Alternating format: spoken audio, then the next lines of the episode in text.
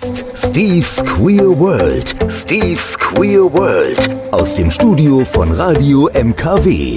Der queere Talk aus dem Main-Kinzig-Kreis. Wer braucht denn da noch Queer Eye?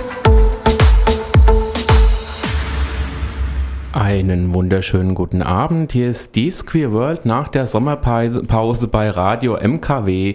Und ich habe heute Talk am Fließband, kann man fast sagen, da ich so viele Menschen heute hier im Studio verteilt habe, natürlich mit Sicherheitsabstand, und zwar das Open Mind Ensemble, was ja schon einmal hier zu Gast war, aber heute mit einem ganz spannenden Projekt am Start ist und zumindest uns davon erzählt.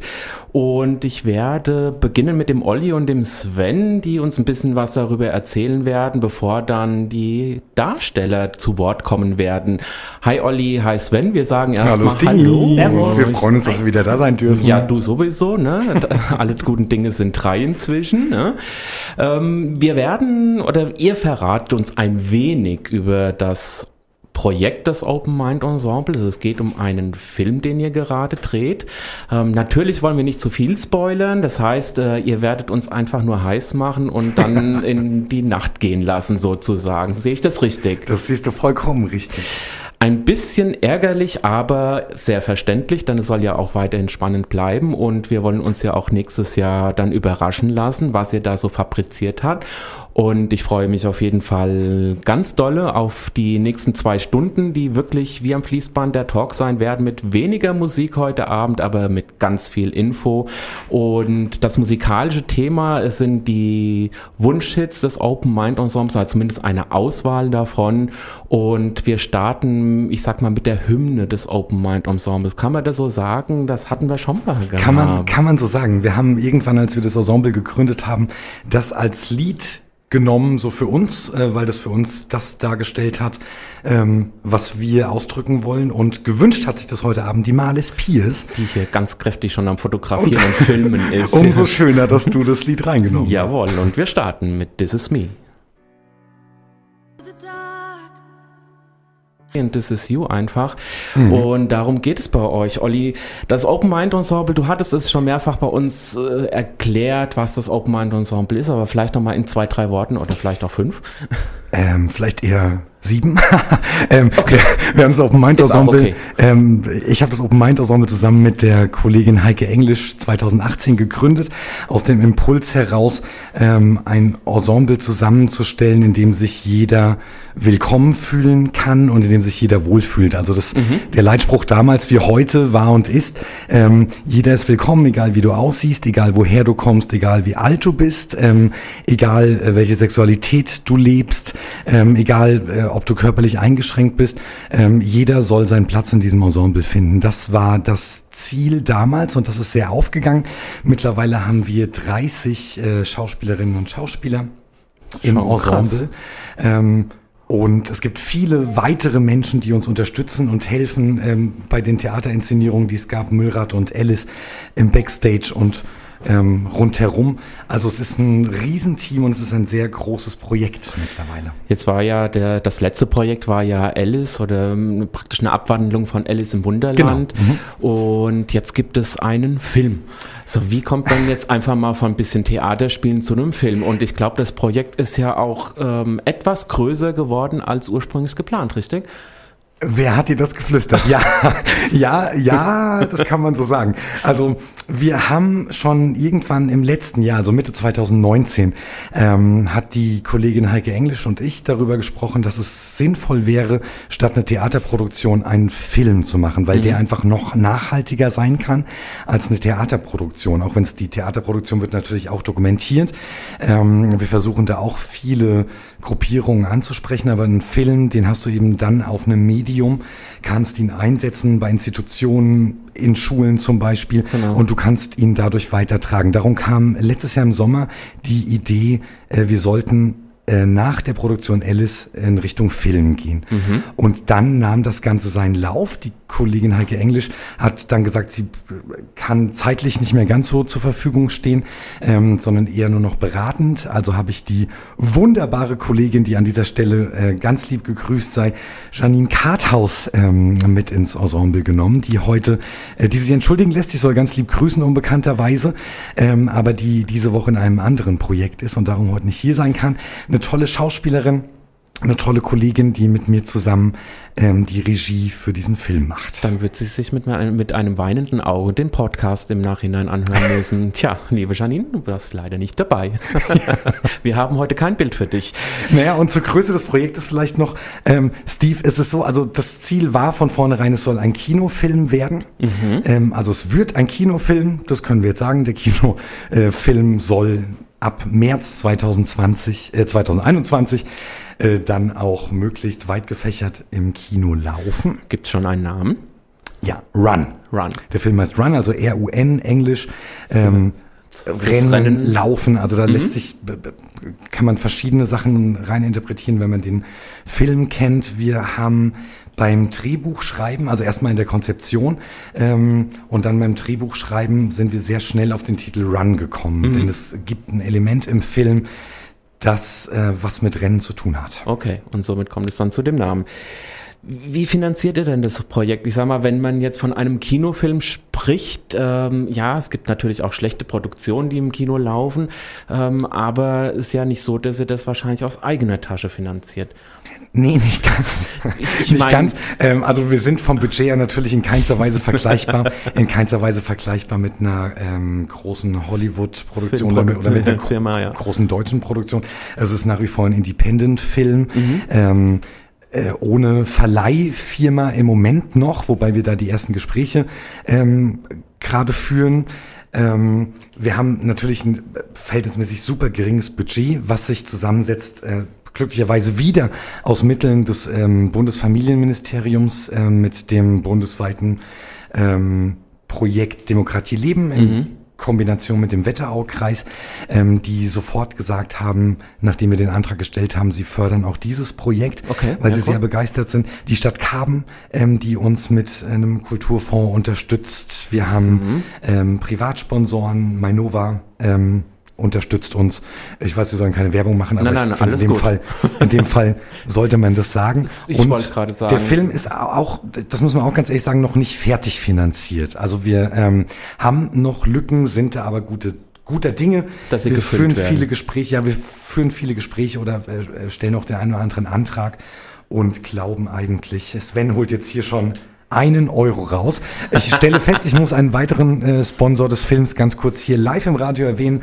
Sven Schreiter, Produktionsassistent des Films, hat einen Euro aus seinem Privatvermögen zugesteuert. Hut ab. Ne? Das ist so, also wir brauchen natürlich auch Träger für sowas, weil ohne Träger bekommen wir natürlich keine Förderung. Keine Förderung ja. Wir arbeiten jetzt zum dritten Mal in Folge mit dem Literaturforum Kaben zusammen, was eine ganz tolle Kooperation ist, eine ganz wichtige Kooperation ähm, über das Literaturforum als, als Träger ähm, können wir die finanzielle Abrechnung machen mhm. ähm, für den Film. Und wir haben jetzt eine neue Kooperation äh, aufgebaut für den Main-Kinzig-Kreis.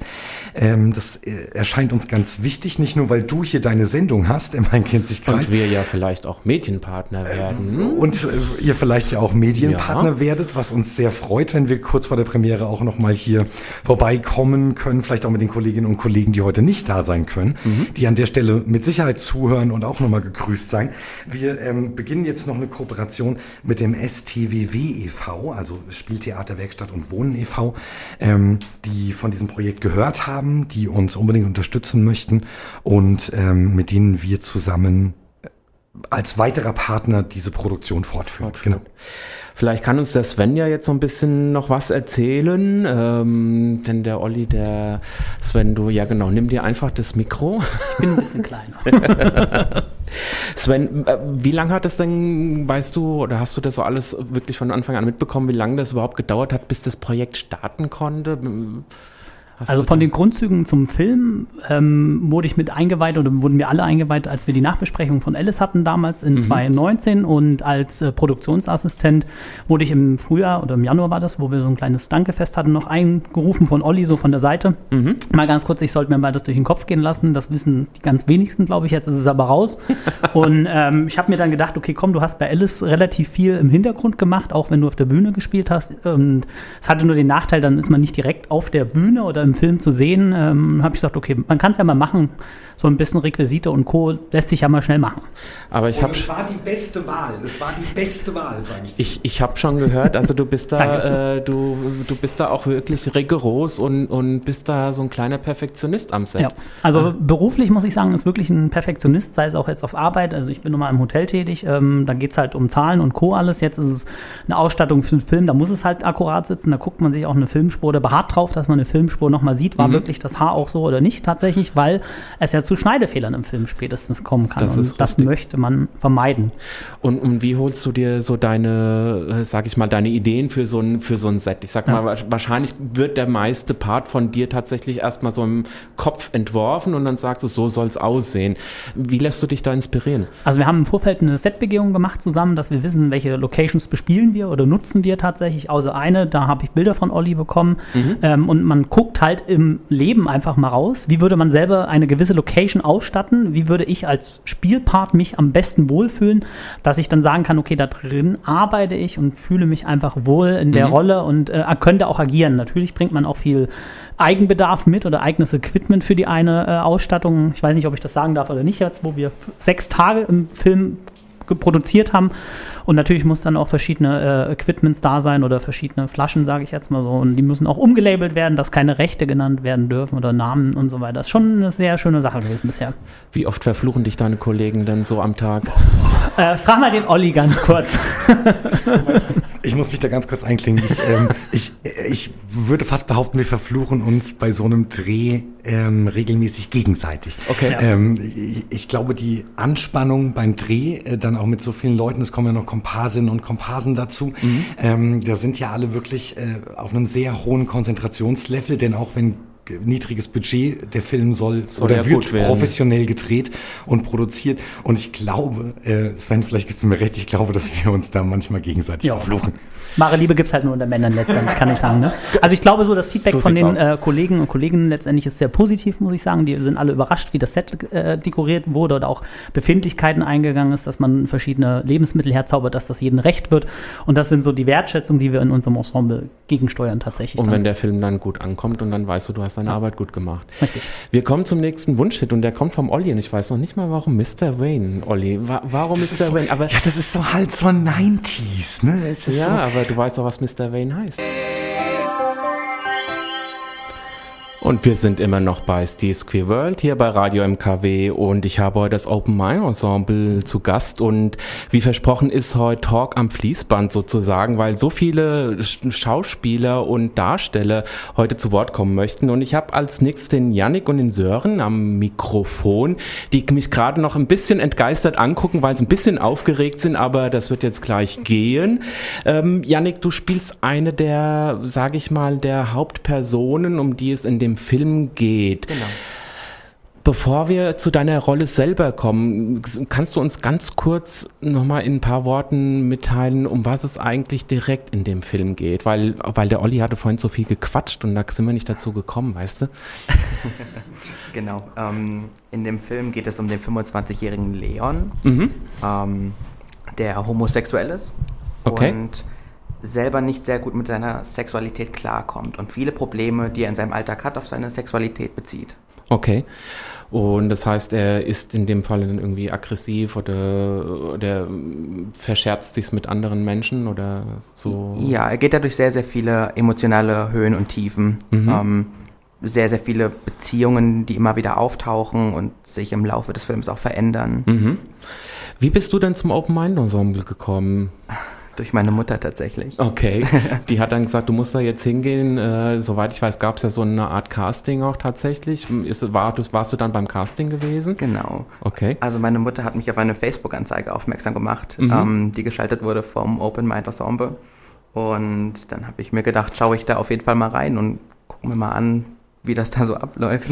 Und hast du dann direkt äh, für die Rolle, äh, für diesen Leon vorgesprochen oder wurde das dann erst im Nachhinein verteilt? Oder hat man dich gesehen und gesagt, ah, du bist perfekt für diese Rolle?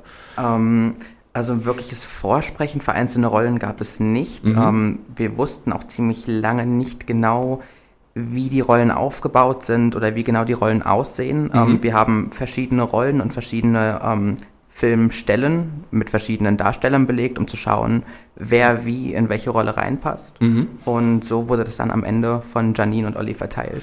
Was denkst du, warum sie gerade dir die Rolle von Leon gegeben haben? Hat's, hat es vielleicht damit zu tun, dass du selber nicht sage ich mal, deutsch aussiehst, vielleicht schon auch mal in der Form Ausgrenzung oder Diskriminierung erlebt hast? Oder was denkst du, was, warum sie genau gerade dir die Rolle gegeben haben? Mhm. Ich glaube, ich kann mich mit dem Thema Ausgrenzung relativ gut identifizieren. Ähm, wie du es bereits gesagt hast, durch mein südländisches Aussehen werde mhm. ich vor allem im Alltag ziemlich oft mal ein bisschen schiefer angeguckt. Vielleicht einmal mehr von der Polizei angehalten, als jetzt zum Beispiel meine Freunde, mit denen ich unterwegs bin. Mhm. Ähm, und auch Mobbing war in der Schule ein Thema, wenn auch nicht wegen meines Aussehens. Okay. Wie ist es denn für dich, eine Rolle eines Homosexuellen zu spielen? Wie kannst du dich da hineinversetzen und, und äh, wie, wie kannst du dich hineinfühlen? Oder kannst du, hast du da schon Gespräche mit, mit, mit anderen Menschen gehabt, um zu schauen, wie ist das für die oder was? Ähm, ich habe viele Personen in meinem Freundeskreis, die auch zum Beispiel homosexuell sind, transgender. Mhm. Ähm, und auch wenn ich selbst nicht homosexuell bin, denke ich, kann jeder das Gefühl von Liebe nachvollziehen, egal wem gegenüber es entgegengebracht hat. Es ist mhm. egal, ob es eine Frau, ein Mann, das Gefühl Liebe ist ja trotzdem für jeden irgendwie gleich. Mhm. Sehr gut gesprochen. Der Regisseur, der zeigt hier schon die zwei Daumen nach oben. Ähm, Sören, du spielst einen Gegenpart zu Yannick. Wie, also mehr habe ich nicht verraten bekommen, muss ich ehrlich gestehen. Ich habe eine äh, sehr kurz und knappe E-Mail bekommen. Ähm, da stand dann nur drin, wer was spielt und äh, da stand nur Gegenpart zu Yannick. Was ist denn deine Rolle? Ich muss jetzt ganz stark aufpassen, denn mir wurde vorhin schon mit erhobenen Zeigefinger gesagt, Vorsicht, du keine darfst nicht Spoiler. Spoiler. Absolut genau. nicht. Ähm, Gegenpart insofern, dass ähm, ich auch einen Homosexuellen spiele, aber die Homosexualität dort oder Sexualität generell gar nicht im Vordergrund ist. Ich eigentlich recht geklärt bin diesbezüglich in der Szene angekommen, mhm. aber ich dafür im Gegenpart zum Yannick ähm, einfach von der Gesellschaft ausgegrenzt bin als Arbeitsloser, der aus einem wirklich miserablen Elternhaus kommt, super viel Frustration erlebt hat mhm. und da so mehr so diesen, die soziale Komponente der Ausgrenzung letztendlich widerspiegelt. Also die hat mir sozusagen einen ganzen Schubkarren voll von, äh, von Hintergründen gegeben in deine Person hinein, die natürlich von mehreren Seiten dann zur Ausgrenzung und Diskriminierung führt. Genau, Schubkarre ist schön formuliert, ja. Also es ist ein ganz, ganz, ganz schön großes Paket, ja. Ich bin ja sehr gespannt. Bist du auch durch dieses Casting dann äh, zum Open Mind Ensemble gekommen oder warst du vorher schon dabei? Ähm, ich war in der Tat vorher schon dabei und mhm. ähm, ja, die Rolle aussuchen, das, also beim Open Mind Ensemble ist ja alles offen und ähm, demokratisch, aber in der Tat wurden die Rollen einfach von oben herab, von der Regie delegiert.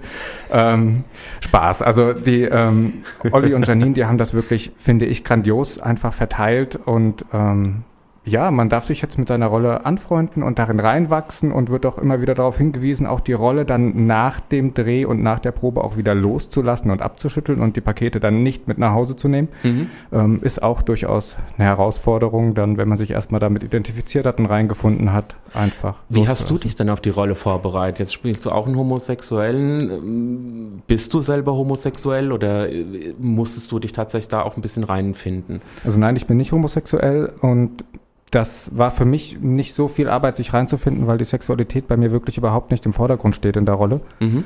Das heißt, bei mir liegt der Fokus wirklich auf, auf tiefgründige Part. Mhm. Emotionen, mhm. Zorn, Wut, Frustration oder auch unterdrückte Wut, die dann immer wieder zum Vorschein, äh, zum, zum Vorschein tritt. Und ähm, das ist so der Hauptfokus. Aber auch Rolle. die muss ja auf Knopfdruck da sein. Wie macht man das? Man dreht die Szene fünf, sechs, sieben, acht, neun Mal. und bringt die Regie und den Regieassistenten zur Weißglut. Ja. Okay, verstehe. Ähm, was denkst du, was die Rolle für, was die Rolle dir so mitgibt für den Alltag und für die Zukunft. Also ganz klar das Auseinandersetzen mit den Emotionen, das wirklich das, wie du eben schon sagtest, das muss ja auf Knopfdruck da sein, dass mhm. das, das Erzeugen von Wut, von Frustration, ich nehme an, der ein oder andere kennt das, dass man ja Wut auch durchaus einfach mal nicht so auslebt, wie es vielleicht einfach sein auch sollte. sein sollte, gesund wäre. Und ähm, da einfach wirklich die Emotionen, die ja irgendwo in einem schlummern, hervorzuholen und sich dann natürlich auch mit seinen eigenen Emotionen ein Stück weit auseinanderzusetzen, das ist schon was, was ich auf jeden Fall mitnehme, was mich auch so im Leben weiterbringt, einfach weil man dazu gezwungen ist, sich mit mhm. sich auseinanderzusetzen. Vermischen sich da manchmal die Filmemotionen mit dem Privaten? Durchaus, das macht es ja authentisch. Okay. Bei dir wahrscheinlich auch, Yannick?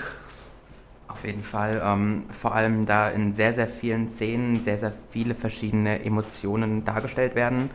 Und ähm, natürlich ähm, man es hinbekommen muss, während, des, während der Dreharbeiten ähm, zwischen den Szenen ähm, auf den verschiedenen Emotionen hin und her zu springen. Mhm. Und das kann zum Teil auch sehr, sehr anstrengend sein. Und vor allem, wenn man dann vielleicht auch mal eine Emotion länger ähm, darstellen muss und dann über mehrere Stunden tatsächlich zum Beispiel Trauer darstellt, dann schlägt sich das auch sehr schnell ins eigene Gemüt über. Und dann okay. ist es auch zum Teil echt schwer, das dann irgendwie am Ende des Drehs wieder abzustreifen. Also das heißt, ihr kommt immer nach Hause und braucht am besten erstmal so ein Relax-Bad. Oder ein Glas Rotwein. Wir kommen zum nächsten Wunschsong von den Bengals Eternal Flame. Wir gehen mal ein bisschen so in die Vergangenheit, aber trotzdem ein sehr, sehr schöner Song. Ich weiß gar nicht mehr, wer ihn sich gewünscht hat, aber eine der Zuhörerinnen im Raum nebenan äh, freut sich jetzt. Bis gleich.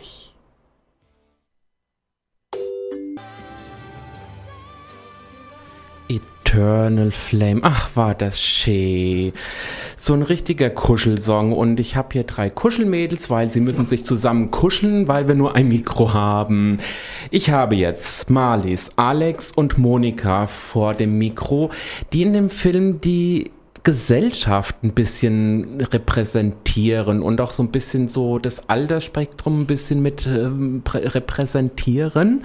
Äh, denn man darf, glaube ich, äh, das so sagen, dass wir hier eine Dame haben, die tatsächlich älter ist, als sie aussieht. Ich war vorhin ein bisschen geschockt, weil ich habe dich ja schon im Theater gesehen bei dem Stück Alice und äh, dieses Alter habe ich dir bei bestem Willen nicht zugetraut.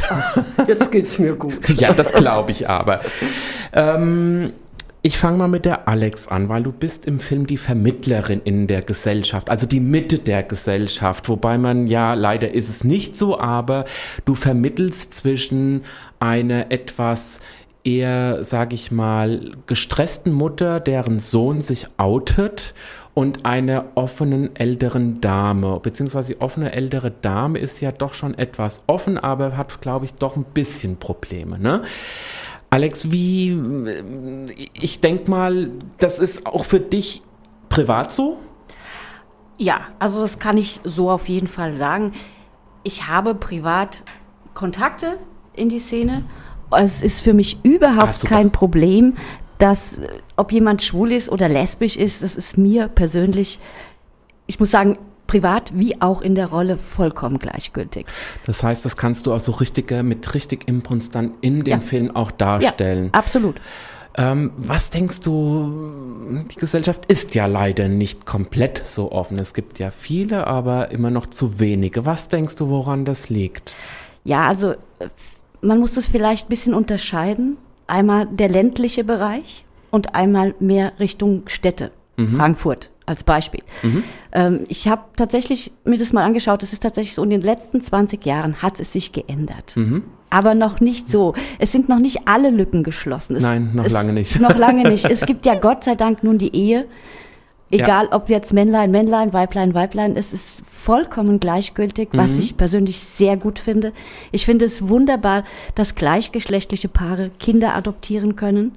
Ich sehe da überhaupt kein Problem drin für die Kinder oder Nein, das gibt es auch nicht und ich hatte genau. schon Beweise hier in der Sendung. Ja, und deswegen ist es für mich teilweise unverständlich, weil also ich wurde ohne Vorurteile erzogen. Ich habe mein Kind ohne Vorurteile erzogen. Mhm. Und somit ist es für mich heute unverständlich, dass es draußen immer noch Menschen gibt, die so sehr hinter der Kirche stehen, vielleicht, mhm. ja, oder immer noch in diesem Alter, in diesem Zeitalter leben, äh, zu sagen, ja, das ist eine Krankheit. Ja, das muss bestraft werden. Ist für mich, wenn ich sowas höre, die Katastrophe. Ja, das ist es in der Tat und, und deshalb kämpfen wir auch mit so vielen Mitteln und ihr seid eins davon. Und das finde ich auch ganz, ganz toll, weil ich glaube, der, der größere Anteil im Open Mind Ensemble ist wirklich so das Heteronormativ, was da teilnimmt, anstatt dass es tatsächlich anders gesinnte oder sag ich mal queere Menschen, wie ich es am liebsten sage, dabei sind.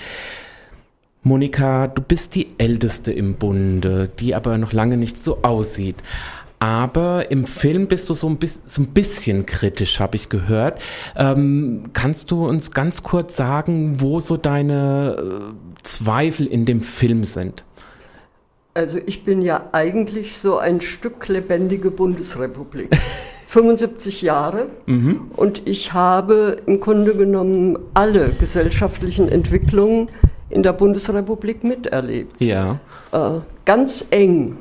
Äh, zu Hause war der Spruch immer, was sagen die anderen dazu? Mhm. Und wenn ich mir vorstelle, äh, wenn meine Großeltern jetzt erleben würden, in welchem Film ich mitspiele, ich glaube, die würden die Hände über dem Kopf zusammenschlagen.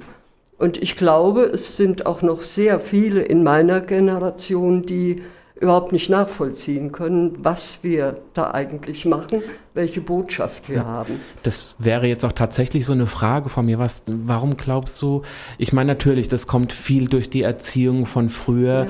Ja. Ähm, was glaubst du, wieso heute im, im Jahre 2020 deine Generation, ähm, wie haben die sich in der Hinsicht verändert? Gibt es da wirklich sag ich mal, Omas und Opas, die heutzutage, wenn dann Enkel kommt und sagt, ich bin schwul, ich bin lesbisch, ich bin trans, dass die viel besser damit umgehen können, wie sie es hätten vor 20 Jahren tun können? Oder glaubst du, da sind viele immer noch sehr, sehr verschlossen? Also es klingt vielleicht arrogant, aber ich glaube, es ist auch eine Frage von Bildung.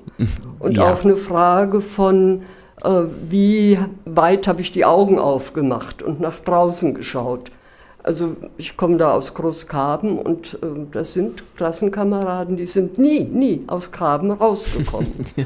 Und äh, ja, von daher denke ich, es ist schon eine Frage von Bildung, von Offenheit, äh, von wie kommuniziere ich mit anderen. Mhm. Und für mich ist einfach ganz wichtig, jetzt auch im Ensemble, so unterschiedliche Leute. Und äh, es gibt für mich einen Spruch, das ist der allerwichtigste in meinem Leben. Das eigene Leben ist so klein, es wird nur groß, wenn man das Leben anderer wahrnimmt. Das ist ein sehr schöner Spruch. Marlies, du bist die Mama vom Leon im Film und darfst die schockierte Mama spielen. Ja, das darf ich. Wie schockierend wäre es denn für dich privat? Überhaupt nicht. Ich habe zwei Kinder, die ich in diese Welt gesetzt habe, um ganz einfach meine Kinder so zu unterstützen, alle Unterstützung zu geben, die sie brauchen. Und wenn heute eins meiner Kinder sich outen würde, würde ich voll dahinter stehen. Mhm eher, weil du jetzt vielleicht viel durch das Ensemble kennengelernt hast oder war, dich, war das für dich schon immer gar nicht so das Thema? Was Monika eben sagte, also ich komme, stamme aus einer Gemeinde hm, in der Nähe von Limburg, recht katholisch, mhm. bin ich groß geworden und mit 17 Jahren habe ich zum ersten Mal die Erfahrung mit Homosexuellen gehabt, in Form von, ich habe in der Hotellerie eine Ausbildung gemacht in einem großen Hotel in Frankfurt. Mhm. Und seitdem bin ich mit Homosexuellen in Verbindung, auch in Karben mit ganz vielen und ich habe überhaupt gar keine Berührungsängste. Für mich ist es was ganz Normales. Es sind liebenswerte Menschen, wirklich sehr mhm. liebenswerte Menschen. Darfst du uns so in ganz wenigen Worten verraten, warum die Mama von Leon im Film so schockiert ist? Sie will es nicht wahrhaben. Sie will es nicht sehen. Sie will eigentlich, dass ihr Sohn den normalen Weg geht, weil sie will eine nette Schwiegertochter, sie will Enkelkinder. Und das würde sie, wenn ihr Sohn zu einem Mann tendiert, vielleicht nicht passieren. Ich vermute mal, der Regieassistent, der, der Regie-Mensch wird jetzt mit dem Kopf schütteln, wenn ich frage, darfst du spoilern, ob die Mama sich am Ende des Filmes doch damit arrangiert, aber ich sehe schon... Ich sag da nichts zu. Okay, ich verstehe.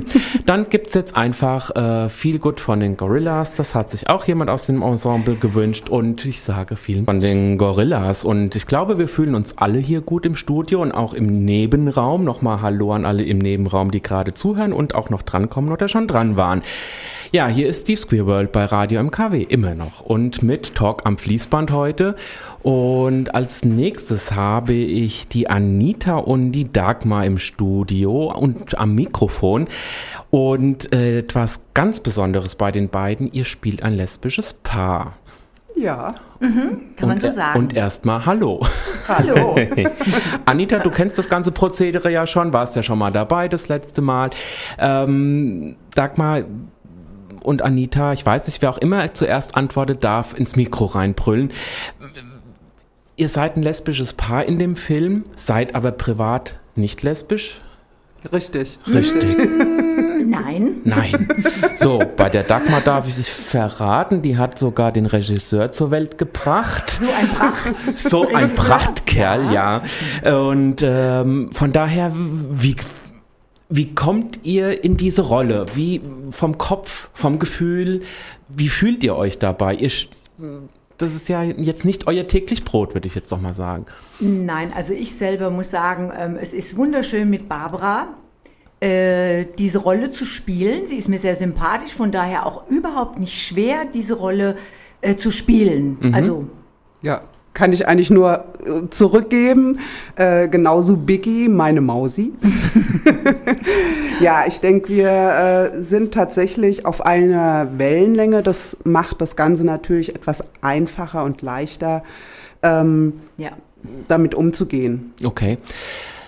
Wie habt ihr euch auf die Rolle vorbereitet? Habt ihr vielleicht noch mal mit ein paar Lesben so geschnackt, so ähm, es gibt ja auch Facetten in der lesbischen Frauenwelt. Äh, da gibt's die so ein bisschen die Holzfäller-Mädels und dann gibt's auch mal die Lipstick-Lesben. Für was habt ihr, ähm, frage ich mal erstmal, für was habt ihr euch denn im Film entschieden? Seid ihr eher die Lipstick-Lesben oder eher die sogenannten Kampflesben? Also Kampf ähm, weniger. Weniger. Ja. So die ganz, eher so die ganz normale, zarte Dame. Ja, ja, das kann man so sagen. Und äh, das ist Naturbegabung und wir mussten uns da, denke ich mal, nicht wirklich in die Szene begeben, um ähm, davon was zu lernen. Ja.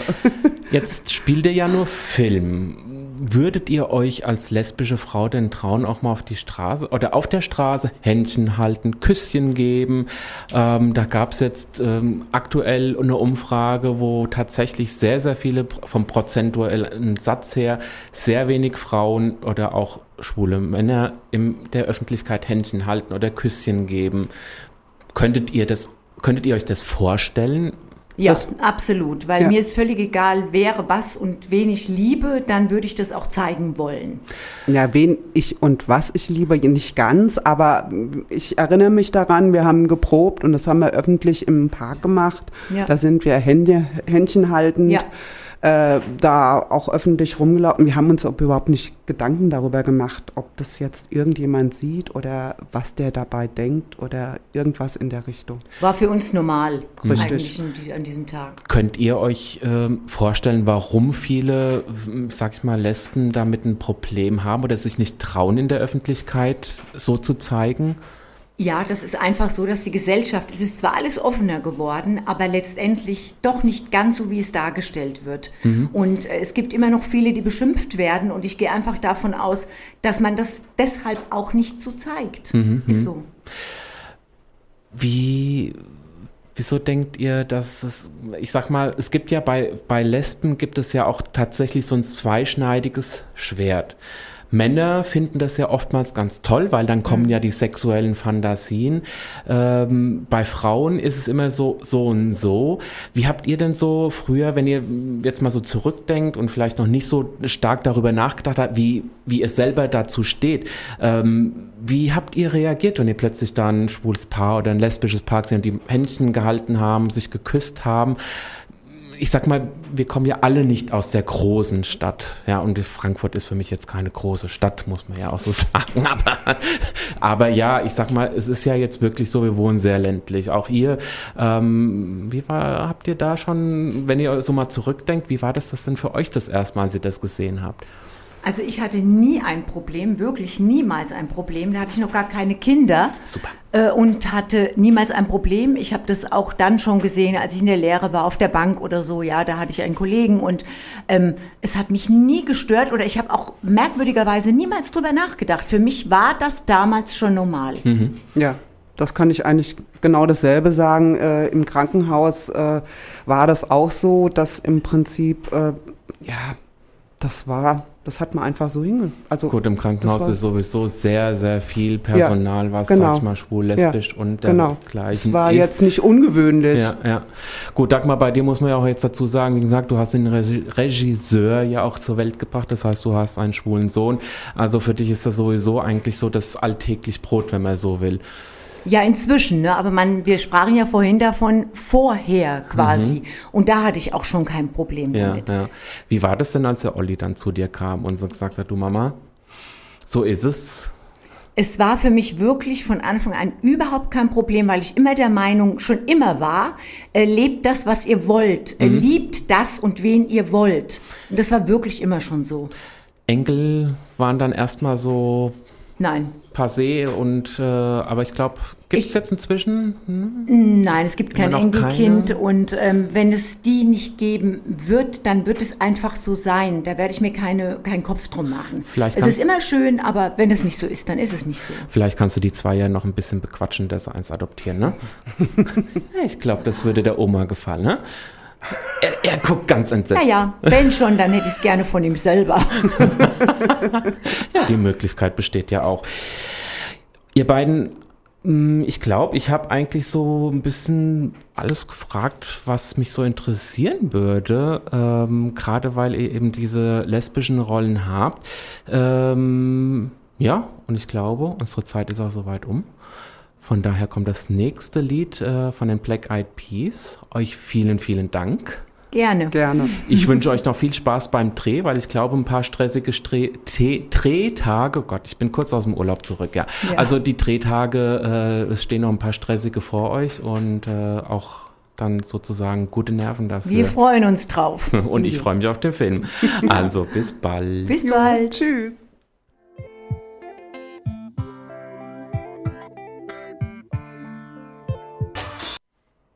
Und das Lied passt doch wunderbar. September und ab morgen haben wir September. Kaum zu glauben, die Lebkuchen stehen schon in den Kaufhäusern oder besser gesagt in den Supermärkten. Ganz lecker. Im August wünscht man sich nichts anderes, wenn man aus dem Urlaub kommt, oder? So, da habe ich jetzt die Birgit und die Wanni. Die zwei grinsen schon so voller Erwartung. Ihr zwei habt auch eine ganz besondere oder ja, besondere Rollen. Ihr spielt Polizistinnen. Seid ihr auch im privaten Leben Polizistinnen? Seid ihr so richtig taffe Mädels? Nein, also ganz und gar nicht. Ähm, sogar ich bin sogar Erzieherin, also ähm, Polizist. Naja, fast. Vielleicht hat es ein paar Gemeinsamkeiten. Sagen, ein bisschen Polizistin ist doch da auch dabei, oder? Ja, aber es ist doch noch mal was anderes, denke ich.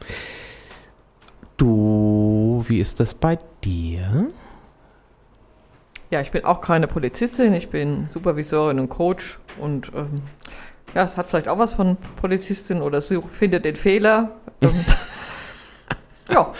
Findest du den Fehler auch immer beim Filmdreh oder und bei den Kollegen? Da gibt es ja keine Fehler. Ach so, also nein. du weißt nicht darauf hin, wenn jemand seinen Text nicht richtig gesprochen hat. Nein, nein, nein, nein, nein. Und da kann ich ja gleich mal in ich meine. Guck mal hier so in die Runde, die noch im Studio ist, ob eine. Nein, nein, es schütteln alle den Kopf. Ich wollte gerade den Lobusarie loswerden. An Janine und Olli, die das super machen. Wie fühlt ihr euch denn in der Rolle? Ihr habt ja sozusagen so ein bisschen so eine Gewalt und äh, es gibt ja auch ein bisschen Gewalt, äh, soziale Brennsituationen, nenne ich es jetzt mal, oder Brennpunkte. Ähm, wie fühlt man sich da, wenn man diese Gewalt so in die Hände gespielt bekommt? Ja, also wir haben jetzt nicht unbedingt die äh, Gewaltrolle in dem Film, muss man klar sagen. Ähm, da ist jetzt nicht irgendwas dabei, wo wir jetzt irgendwie hart durchgreifen müssen, Von daher, ähm, das beschränkt sich in dem Film eigentlich auf die ja, Passanten, die man so ein bisschen höflich bitten muss, äh, nicht gerade irgendwie in der Menge zu stehen, sondern zu sagen, gehen Sie doch mal bitte beiseite, wir würden gerne unsere Arbeit machen. Also dieses typische Einsatzkräfte-Sache, mhm. ähm, die ist schon eher dann in dem Film vorhanden, anstatt so rohe Gewalt. Okay, also das heißt, äh, aber ihr nutzt praktisch eure Position als Polizistin aus. Also ich würde jetzt sagen, dass wir sie nicht ausnutzen. Ähm, man versucht halt autoritär dazustehen als Polizei, als Polizei und den Leuten zu vermitteln, dass hier gerade was passiert ist und dass man ja sich der Situation entsprechend äh, verhalten muss oder mhm. sollte. Okay. Ja. Das heißt, ähm, Birgit, also ihr müsst niemanden verprügeln oder einsperren oder, oder vielleicht doch. Darfst, darfst du jetzt was spoilern? Jetzt muss ich hier wieder zur Regie rüber gucken. Also du darfst Nein. ein bisschen was sagen. Nicht, äh, also das, äh, davon sage ich jetzt nichts. Aber was natürlich das Besondere ist, ist, dass wir beide, die Wanni und ich ja auch, ähm, Polizistinnen spielen, die auch eine besondere Beziehung haben. Wir sind jetzt nicht einfach nur zwei Polizistinnen, die dann des Weges her, herkommen, mhm. sondern ich bin ja nun die Ältere, bin ihr unterstellt. Also auch diese Beziehung, ähm, die ja auch im echten Leben ja oft vorkommt, wird äh, dargestellt und ja, und ist natürlich auch sehr spannend. Und ich habe mich auch sehr gefreut, als ich diese Rolle bekommen habe, weil es ähm, ja, so ein bisschen Räuber- und Gendarmspiel, hat man als Kind ja schon gern gespielt und jetzt das mit echten, ja, mit so einer Polizeiweste sind wir ausgestattet worden und haben Revolver bekommen. Also, also das heißt, ihr seid wirklich hier so richtig hier in voller ja, Montur? Ja, sind richtig teuer, ja, ja. Okay, mhm. also das heißt, man, man, man kann sich schon gut in die Rolle einfühlen oder wie sieht's da aus? Auf jeden Fall. Okay. Wie sieht es denn aus? Hat man für euch schon irgendwelche Stuntfrauen engagiert? Weil ich glaube, ihr wusstet bis vor zwei Minuten gar nicht, dass es auch äh, so richtige Action-Szenen gibt. Ja, es war ganz schön schwer, jemanden zu finden, der aussieht wie wir zwei. Und meinst du?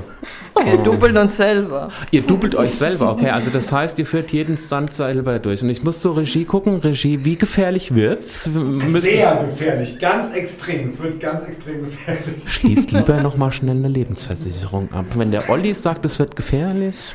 Ja, da bin ich mal gespannt. Am Drehtag können wir uns dann drauf einstellen.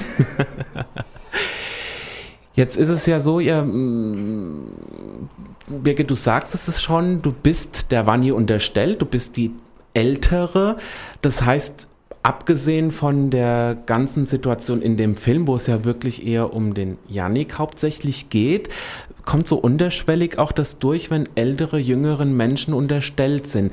Ist das für dich auch privat oder wäre es für dich privat auch eine Herausforderung, wenn das so wäre? Oder sagst du, oh, pff, mir egal, wer da die Pfeife trillert?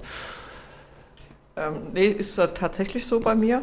Und ähm, das ist auch keine Herausforderung in dem Sinne, sondern ähm, man kennt ja seine Stärken mhm. und ähm, man muss sich ja nicht groß machen, indem man andere klein macht und damit kann man sehr gut leben. Okay. Schön war natürlich hier bei uns jetzt in der, äh, jetzt bei Open Mind und jetzt in den, bei dem Film, dass wir ja unsere Geschichte selber ausdenken durften. Also deswegen ja vorhin schon mal die Lobeshymne, ähm, dass es schon festgesetzt war, welche Rollen wir bekommen. Wir ähm, die haben sich sehr gut reingefühlt in uns äh, Darsteller, aber wir konnten so den Background selber uns erdenken. Also es hätte mhm. jetzt auch sein können, dass Ivani und ich das so äh, durchspielen, dass ich das zum Beispiel nicht so witzig finde, dass sie praktisch den, den Posten den, bekommen den hat. Den Ton angibt und so. Mhm. Ganz genau, ne? Okay. dass man so eine Rivalität dann spielt. Okay. Aber wir haben uns dann dagegen entschieden und wir haben auch gerade eben im Vorgespräch auch gesagt, wie schön wir das finden, dass mhm. wir doch das anders ausgebaut haben. Wanni, wie, wie ist es für dich A, im Film, ähm, dass du jetzt sagst, du musst eine Dienstältere auch und, und eine ältere Person führen. Äh, welche Herausforderung war das für dich? Also ähm, wir haben uns eigentlich gleich äh, gut verstanden, waren schon so ein gutes Team zusammen. Und das Schöne daran ist, dass man ja immer voneinander lernen kann. Das heißt, ähm, es ist einmal die Variante, ich lerne von ihr, sie ist Dienstälteste, sie hat viel mhm. mehr Erfahrung in verschiedenen Sachen und ähm, ich bin quasi frisch von der Uni oder ähm, wo auch immer her und habe da die Einsatzleitung, aber dadurch, dass wir halt äh, uns quasi ausgemacht haben, dass unsere Rollen und wir uns auch so privat super vertragen, ähm, finde ich da jetzt erstmal also fand, fand ich jetzt bei den Proben keine schwierige Herausforderung. Jetzt ist es ja nicht alltäglich. Es ist ja auch so, dass ältere Menschen oder reifere Menschen, nenne ich es jetzt mal so, sehr oft auch ausgegrenzt und diskriminiert, diskriminiert werden, auch vor allen Dingen im Job. Ja, das sind die ersten, wo man sagt, oh, kannst du nicht in Frührente gehen und so Geschichtchen. Ne? Ähm, was denkst du, warum das in der Gesellschaft inzwischen so angekommen ist? Warum hackt man dann auch noch auf den Senioren? Jetzt Senioren hört sich jetzt böse an, aber warum, äh, sobald man so die 50 überschritten hat, gerade im beruflichen Leben, warum hat man es dann so schnell auf die Menschen abgesehen? Sehen und warum auch Jüngere, die dann tatsächlich auch auf den Älteren rumhacken. Ja, ich denke mal, das hat viel mit ähm, Profit und sowas zu tun. Gerade, ich sage jetzt mal in so Firmen vielleicht oder so, da ähm, achtet man ja drauf, dass die Firma gewinnbringend zum mhm. Beispiel ist. Und ähm, da sind natürlich Leute, die von der frisch von der Uni kommen oder wo auch immer her, ähm, natürlich einen Gewinn. Und dann guckt man natürlich, dass man das so vorantreibt wie möglich. Und da sind vielleicht Leute, die ihre Arbeit, sag ich mal, nicht äh, sofort am Tag alles perfekt erledigen. Das ist dann halt, also mhm. das kann dann in die, kann man in die Bredouille kommen, so ein bisschen. Okay. Ich finde es sehr, sehr spannend, äh, vor allen Dingen ähm, auch Kompliment an das Drehbuch, was eben so viele Themen in diesem Film vereint, obwohl es eigentlich um ein spezielles Thema geht, aber wirklich unterschwellig nochmal ganz andere Themen aufgreift. Euch beiden erstmal vielen, vielen Dank. Ähm, ich bin immer noch sehr gespannt auf den Film. Also bisher habe ich jetzt äh, noch nichts gehört, wo ich dann äh, gehen. Also von daher äh, bleibt es wohl spannend. Ähm, wir haben jetzt so ein bisschen so die Halbzeit überschritten. Es gibt den nächsten Song, der sich gewünscht wurde. Und zwar Can You Feel It von den Jacksons. Und äh, dann machen wir mal so ein, ein Halbzeit-Review mit der Regie. Sprechen wir doch die Jacksons mit Can You Feel It. Der Song ist einfach zu lang für das heutige Programm. Es ist einfach so. Ich habe den Olli wieder am Mikrofon. Er Hallo. hat sich ja einfach so das Mikrofon nochmal gewünscht. Nein, wir wollen nochmal so ein, wir haben ja so ein bisschen die Halbzeit hinter uns. So, wie findest du, wie es deine Leute so gemacht haben? Toll, oder? Du, absolut grandios, aber ich bin ja generell von diesem Ensemble auch total begeistert. Also was da geleistet wurde bisher bei den bisherigen Drehtagen. Und wir haben jetzt ja auch noch vier komplette Drehtage vor uns. Aber was da bisher geleistet wurde ähm, in allen Bereichen ist unglaublich. Also zum einen ähm, Schauspielerisch war es wirklich grandios. Ähm, alles, was rundherum passiert ist, ähm, die ganze Crew, also der Sven ähm, als Produktionsassistent, aber es gibt ja noch den Louis, der ja heute leider nicht da sein kann als Set-Assistent, mhm. der ähm, die Komplettbetreuung rundherum macht und der äh, die gute Seele am Set ist. Also was da insgesamt geleistet wird äh, von diesem Ensemble, finde ich extrem bemerkenswert und ich weiß, dass es der Janine genauso geht, ähm, die auch völlig begeistert ist, weil es einfach wirklich was anderes ist als eine Theaterproduktion.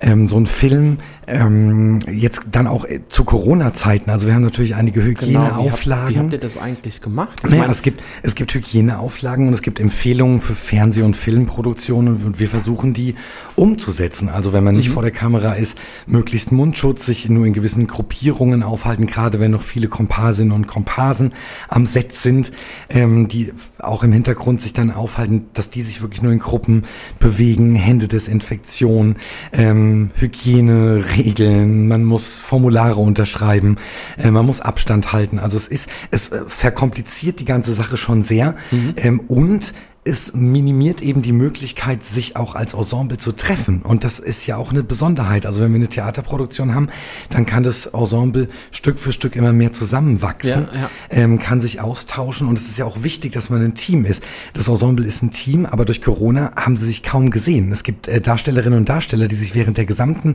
Projektphase vielleicht jetzt zweimal gesehen haben, okay. weil wir auch nur in gewissen Gruppierungen klein und auf Abstand proben können. Beziehungsweise wenn äh, gab es ja eine ganze Zeit lang, wo wir gar nicht proben konnten wegen Corona. Und das macht's, ähm, naja, also schön ist es nicht. Ne, muss man ganz ehrlich sagen. So, ich vermute auch mal, die persönliche Bindung ist auch dann, wird dann immer nur den einzelnen Gruppen gegeben, obwohl genau, jetzt, sag ich ja. mal, 30 Darsteller in dem Film äh, sind. Genau, und das äh, umso bemerkenswerter, dass wenn wir dann Drehtage haben, die ja logistisch auch sehr, sehr groß sind. Also man muss sich das ja wirklich, ich sagte das ja eingangs schon, dass wir trotz geringem Budget sehr professionell drehen. Also wir haben mhm. ja eine riesen Crew rundherum. Also da stehen dann, ne, wir hatten Außendrehs, da stehen dann irgendwie 30 Leute rundherum. Ähm, ähm, um äh, eine Szene mit drei Personen zu drehen, ne? weil es äh, dann einfach äh, neben Zuschauern einfach die Crew gibt, es gibt das Filmteam, ähm, also es gibt ja alle möglichen Positionen, also es ist ja mhm. schon sehr, sehr groß und wir erfahren da übrigens auch sehr große Unterstützung.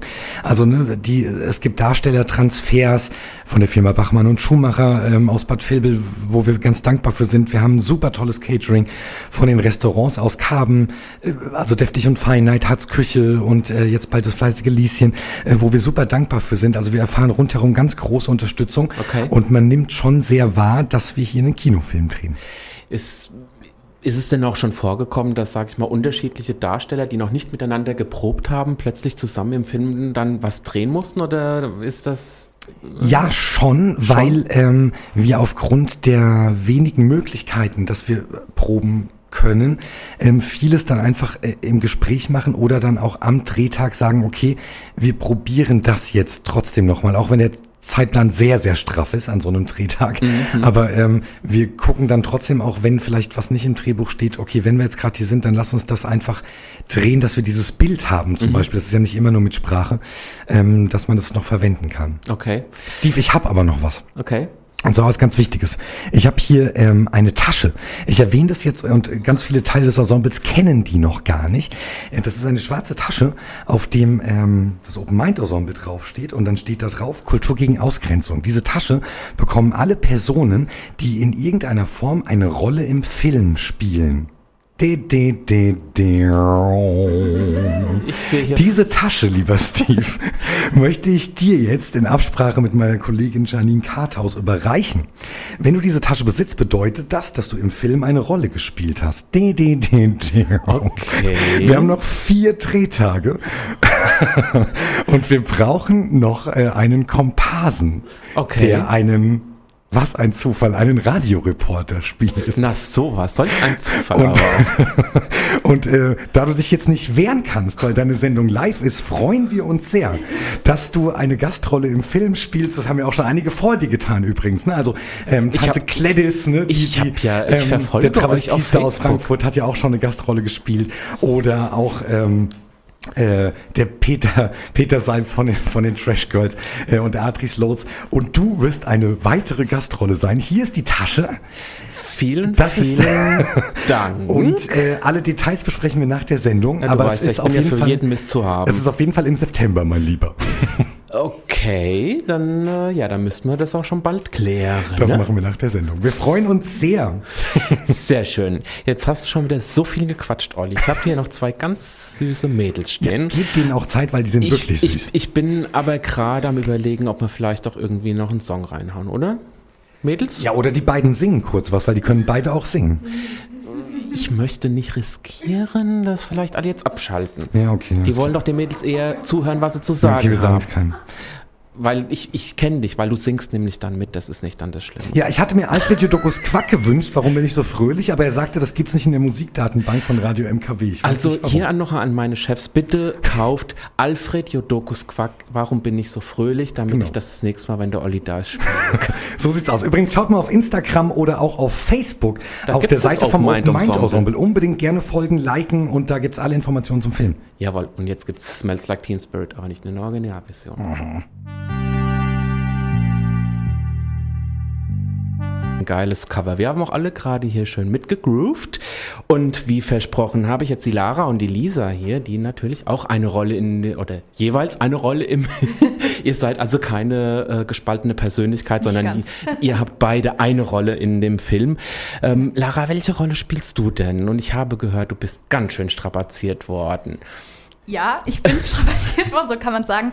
Ähm, ich spiele Lisa, die beste mhm. Freundin von Leon, und ich probiere immer so ein bisschen ihn so auf den richtigen Weg zu bringen, sagen wir es mal so, und ihm so mhm. helfen, mit seiner Sexualität klarzukommen. So, das ist eigentlich meine Rolle. Und äh, strapaziert worden bin ich in dem Sinne, dass ich an den Drehtagen immer ungefähr den ganzen Tag da war und dann die letzte halbe Stunde so drehen durfte. Hm, was macht man dann so in der Zeit und wie kriegt man seinen Dampflevel, den man da gerne mal ablassen würde, unter Kontrolle? Also, ähm, unter Kontrolle kriegen Ich kriege das so unter Kontrolle, indem ich äh, es einfach am Olli auslasse, die dann ab und zu mal ein bisschen fertig mache, ein bisschen äh, meine Wut rauslasse okay. und dann funktioniert das auch wieder. Ähm, ich habe aber meistens eigentlich immer zwei, drei Bücher dabei, habe dann den ganzen Tag immer unterschiedliche Sachen gelesen. Und wie viele und, Bücher haben wir schon? Ja, 20. okay, verstehe. Ähm, wie ist das denn so, dann vielleicht, weil ich gerade so mit dir so über die, die, so ich mal, so diese Drehgeschichten plausche. Ähm, Maske habt ihr ja wahrscheinlich auch. Wie sehr nervt das, wenn man dann ständig gepudert und gef was auch immer da ein Härchen gezupft. Ähm, ich gerade bei euch Mädels ist das doch, glaube ich, dann, da wird ja noch mal speziell drauf geachtet. Gibt's ja aber nicht viel zu tun. Ja, nee, gar ja, nichts. Naturschönheit muss nicht aufgebessert werden, das ist klar, ja. Aber ich denke, das ein oder andere Puderquestchen kommt dann doch einem entgegengeflogen, oder? Hm, es geht sogar eigentlich. Also ähm, wir haben als Maskenbildnerin äh, eine gute Freundin, also Kollegin von mir, mhm. äh, die Gysi. Und das war dann eigentlich immer sehr lustig. Also ich muss sagen, wir hatten alle sehr viel Spaß in der Maske. Da lief dann immer gute Musik. Und dann äh, hatte man, keine Ahnung, eine halbe Stunde Spaß.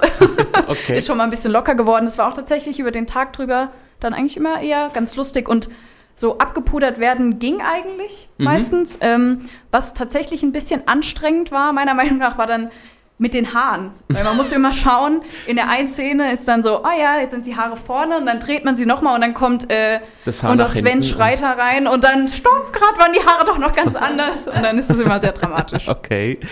Ähm, aber nochmal auf deine Rolle zurückzukommen. Jetzt spielst du die beste Freundin von Leon. Ähm, hast du auch in deinem privaten Leben Kontakt zu Homosexuellen und äh, kriegst da so ein bisschen das Leben von denen mit, wie das so ist, wenn man sich versteckt? Erstmal oder nicht wahrhaben möchte, wie das denn so ist? Also ich muss sagen, in meinem Freundeskreis und generell so in meiner Bubble ist es äh, relativ offen alles, würde mhm. ich eigentlich sagen. Also ähm, wir haben bei uns äh, Leute, die bisexuell sind oder auch Leute, die homosexuell sind. Also ich selbst zum Beispiel für mich auch sowohl zu Frauen als auch zu Männern hingezogen mhm. und hatte damit jetzt selbst nie wirklich äh, aktive Probleme. Ähm, aber man kriegt natürlich trotzdem dann auf Social Media oder so mit, dass Leute auf jeden Fall damit Probleme haben. Und äh, ich finde es auch sehr wichtig, es zu unterstützen, mhm. dass Leute sich einfach trauen, sich zu outen. Okay. Lisa, welche Rolle spielst du? Denn ich glaube, die ist nicht auch ein bisschen schwierig, ähm, sag ich mal. Also ich empfinde es als schwierig, sich da auch hinein zu versetzen. Ich auch. Dann erzähl uns doch mal ganz kurz, was deine Rolle ist. Ja, also meine Rolle heißt Maya ähm, und ist eine drogensüchtige Prostituierte und mhm. deckt mal so die komplette Abteilung ab.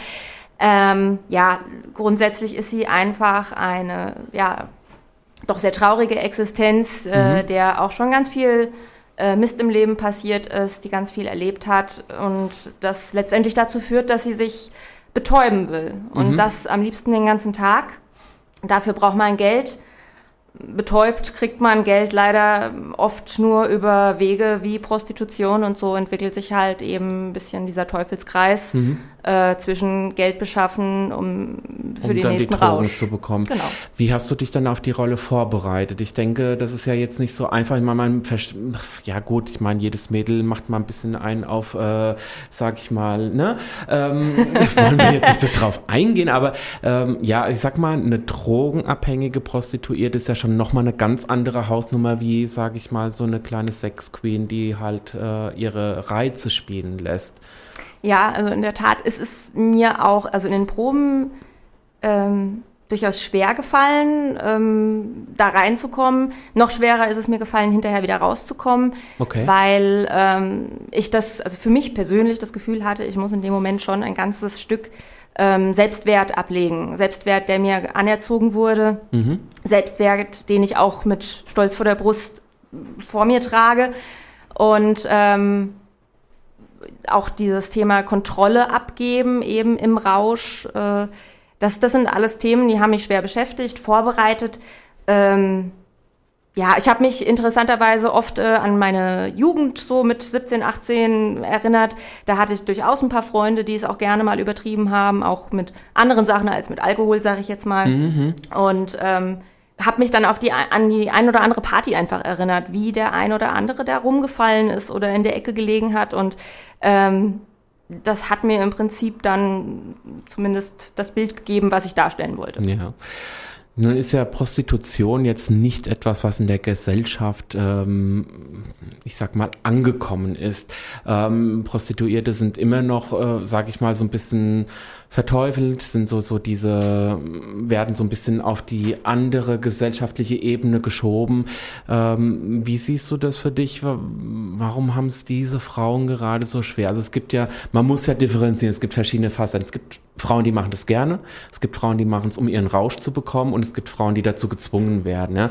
Aber sprechen, bleiben wir jetzt mal bei den Frauen, die tatsächlich es freiwillig machen, ähm, die auch stolz darauf sind, es gerne machen.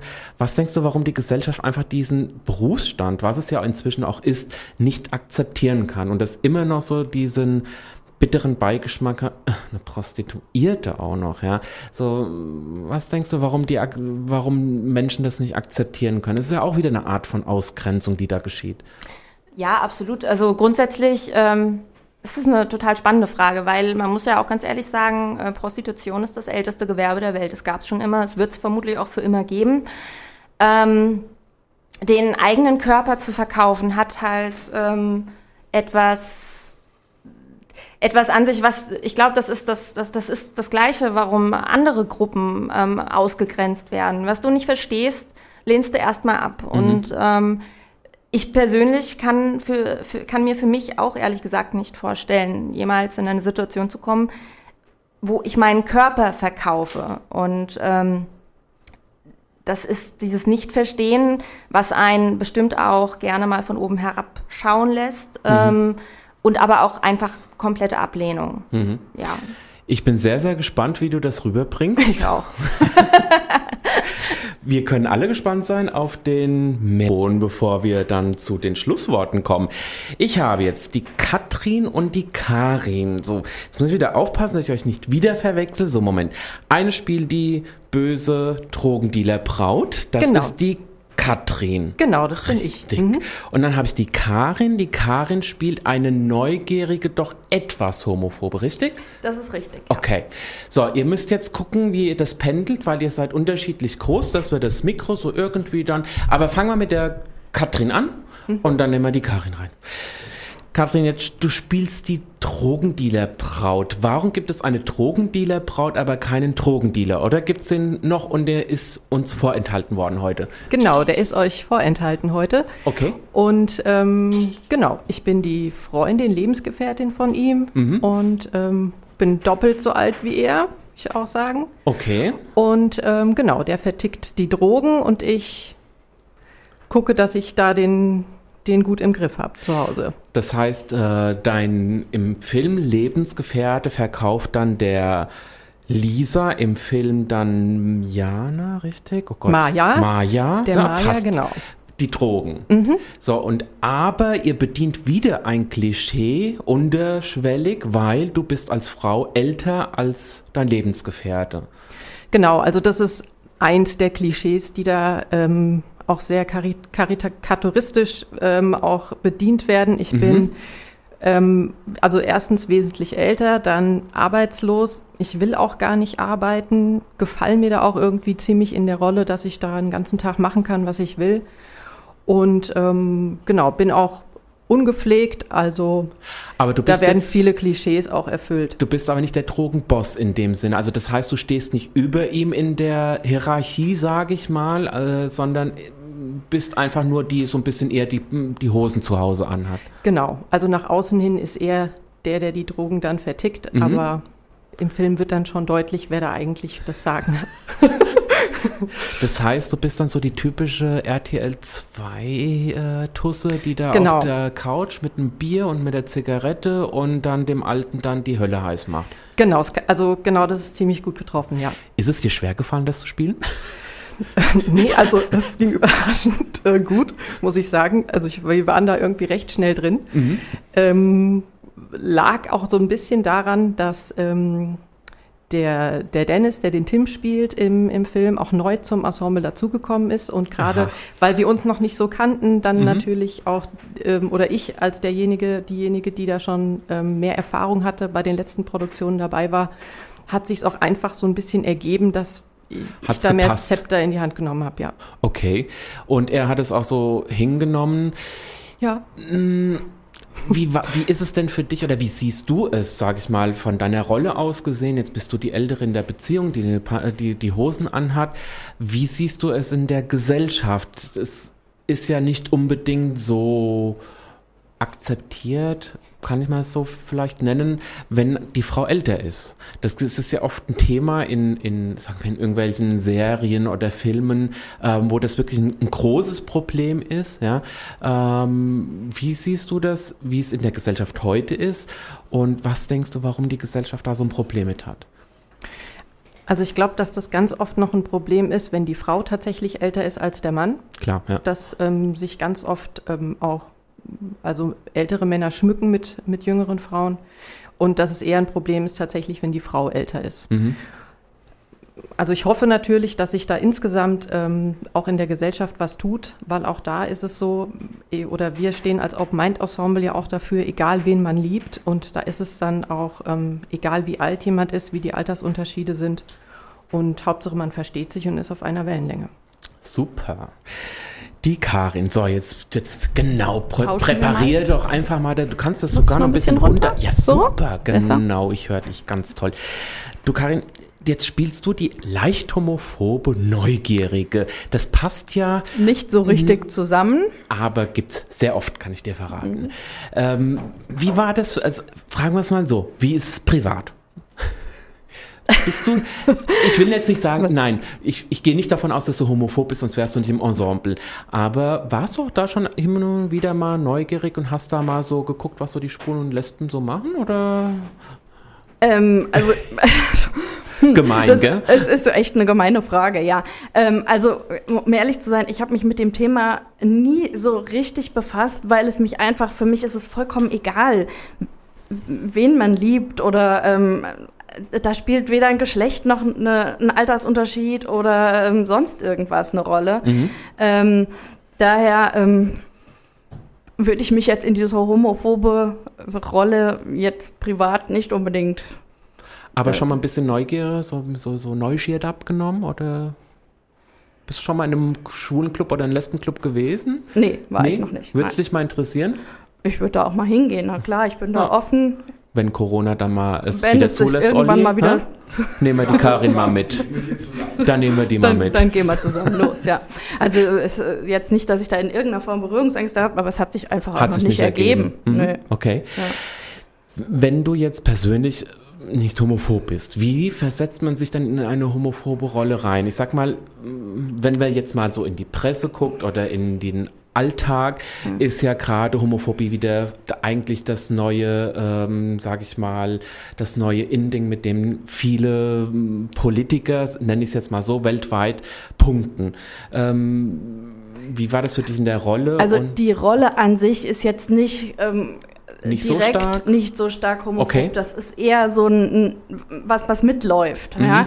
Ähm, das ist einfach eine sehr konservative Person, die ähm, in einer in eine Situation gerät, ähm, wo sie, ähm, ja, wie kann man das sagen, einfach ein bisschen agiert, ähm, durch, viel durch Neugierde mhm. Ähm, und äh, da kommt jetzt dieses, diese, diese Homophobie im, nicht direkt nicht so direkt raus. raus. Nee. Und ich weiß, du darfst jetzt nicht spoilern, sonst hätte ich dich jetzt gefragt, ob die Homo, sag ich mal, ob diese Person sich dann am Ende des Filmes tatsächlich sehr gut damit abfinden kann. Aber ähm, denkst du, der Film, wenn er jetzt in die Kinos kommt und da kommt jetzt jemand wie diese Person, die du spielst, ins Kino, guckt sich den Film an, denkst du, die Person geht mit einem anderen Gesichtspunkt raus?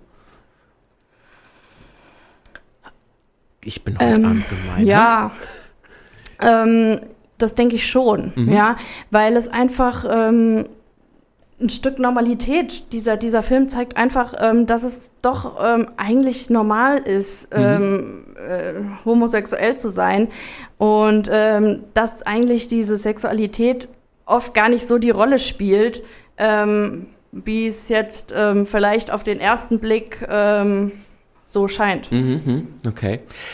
Ich bin sehr gespannt, wie viele Leute dann mit einem Aha-Effekt dann da aus dem Kino und dann irgendwie jedem in die Arme fällt und so.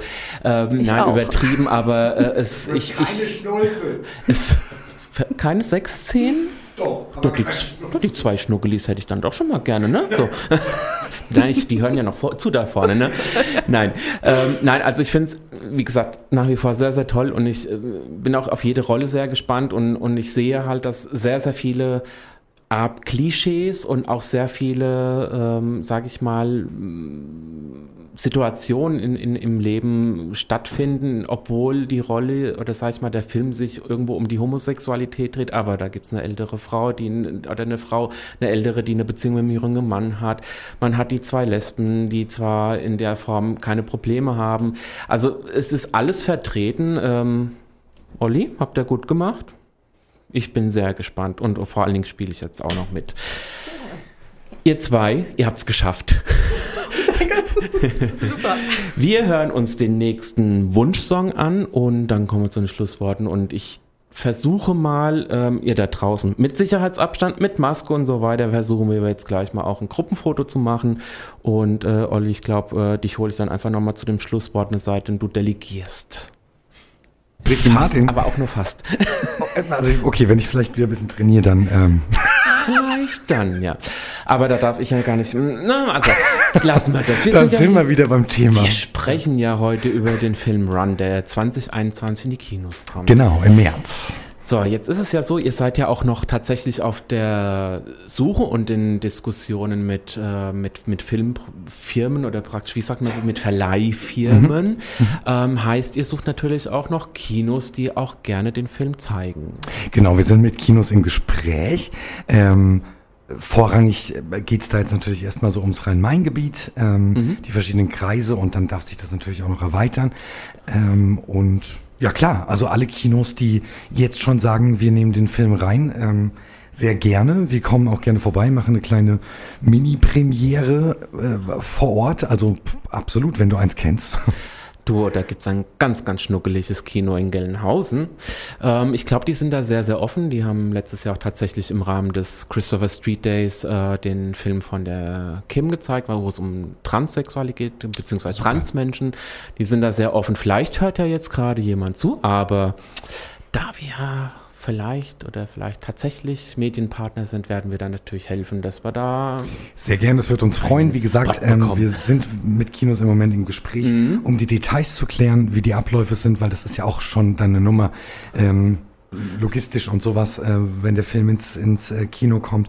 Sehr gerne, wir sind da sehr offen. Ich muss noch jemanden grüßen, Steve. Auf jeden Fall. Ähm, die, das muss ich mir rausnehmen. Und zwar die Nicola Pisch, die uns äh, auch schon geschrieben hat, eben gerade per WhatsApp, ähm, dass das sie ganz die Wasserfrau, ne? Geistert ist die Frau mit dem leckeren Wasser, richtig.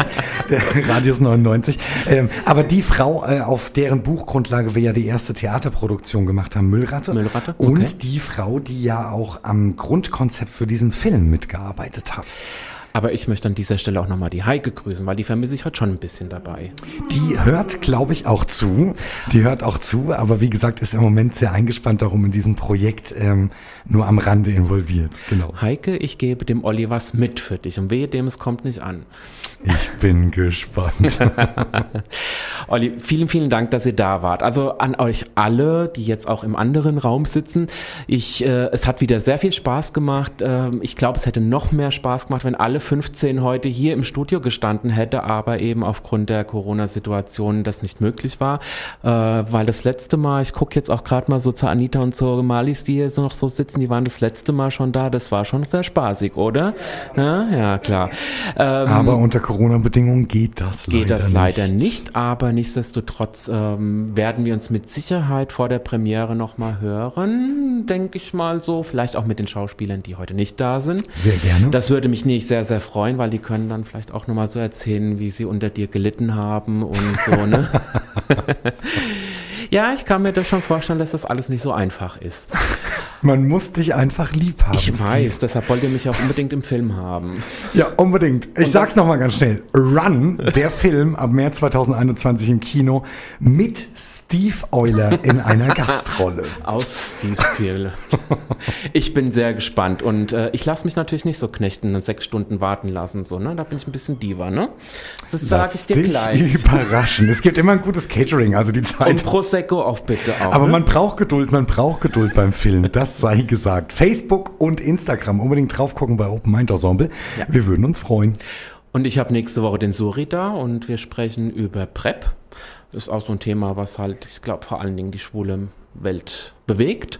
Und ähm, ja, was soll ich sagen? Habt eine schöne Woche. Ich bin heute auch die, die arbeitstechnisch den ersten Tag unterwegs gewesen, also auch radiotechnisch und ja, habt eine schöne Nacht euch eine gute Heimreise. Wir versuchen jetzt irgendwie ein Foto noch zu machen mit Sicherheitsabstand. Und äh, ja, jetzt kommt äh, tatsächlich auch noch mal ein Song, wo auch Madonna ein bisschen mit involviert ist. Schöne Woche und bis bald. Es war Steve's Queer World aus dem Studio von Radio MKW. Niemand hat an der Uhr gedreht. Es ist tatsächlich schon so spät. Nächste Woche gleicher Sender, gleicher Sendeplatz. Wird wieder queerer Talk gemacht. Aloha!